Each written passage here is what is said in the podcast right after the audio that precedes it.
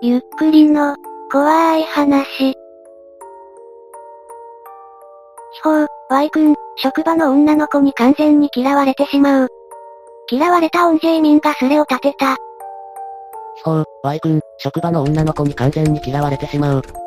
気持ち悪いスクショが貼られました。ちょっと読んでいきましょう。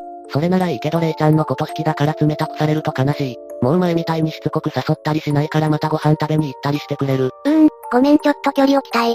そうだよね。最近の様子見てたらそんな感じした。こっちこそ詰めすぎてごめんね。ちょっと距離感近すぎたよね。でもレイちゃんのことは好きだからあんまり冷たくされると辛いから前みたいな感じで接してほしい。ごめんもうあんまり付きまとわないでほしい。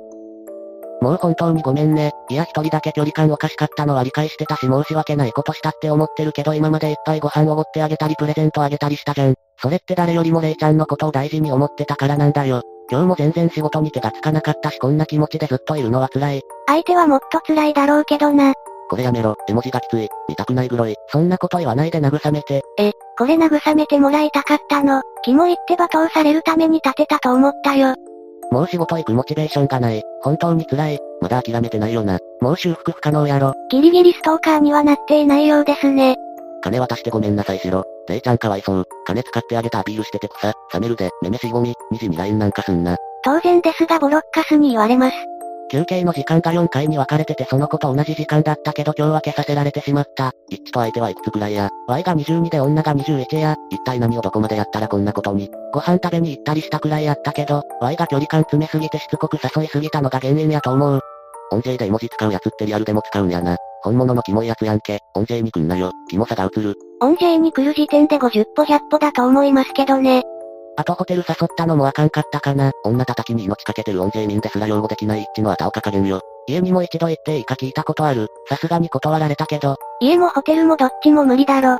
一致が勝手に貢いだだけなのにこんだけやってやったんやから気を使いみたいな態度やからダメなんや。自分の都合しか考えれないタイプの人間なんやろうな。距離を期待って言われてなおガンガン距離詰めようとする外事。おじさん構文やめえ。レイちゃんはツンデレで天の弱やからこんなこと言ってるけど本心は一致のこと大好きやで。焚き付けようとする住人。ほんまにそれであってほしいわ。ワイもそう思う。一致どんどんアタックすべきや。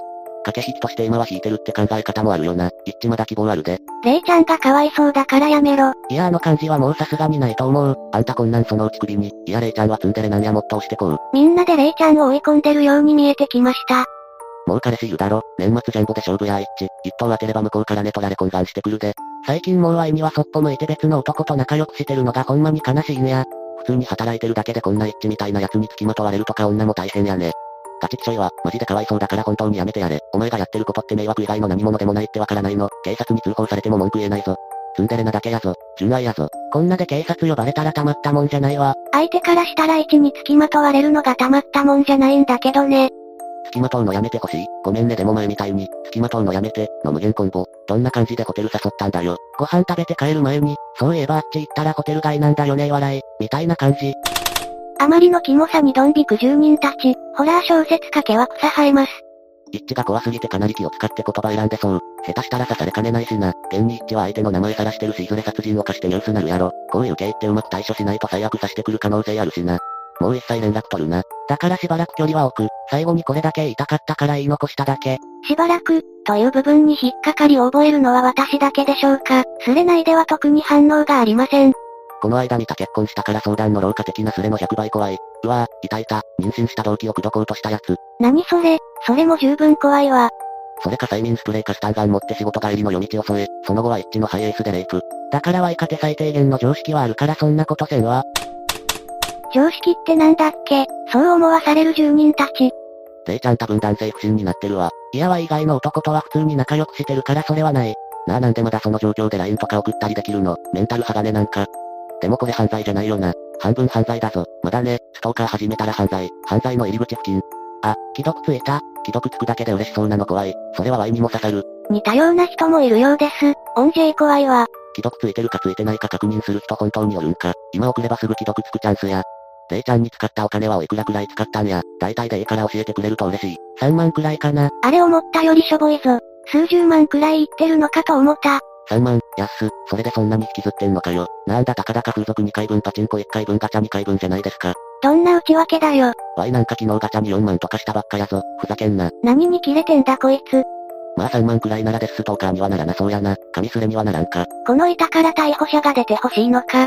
先月までは普通に接してくれたのに今月入ってから急に冷たくなったんや。これは彼氏できてるわ。キープくんやったのが彼ピできたんやね。多分先月の時点で嫌々だと思うんですけど、そらホテル連れ込もうとするから。でもその時は嫌そうな態度はしてなくて本当に行くかどうか迷ってたから次押せばいけるって思ったんや。キープだったのか一の勘違いだったのか、どっちでしょうね。私は勘違いに10万円かけます。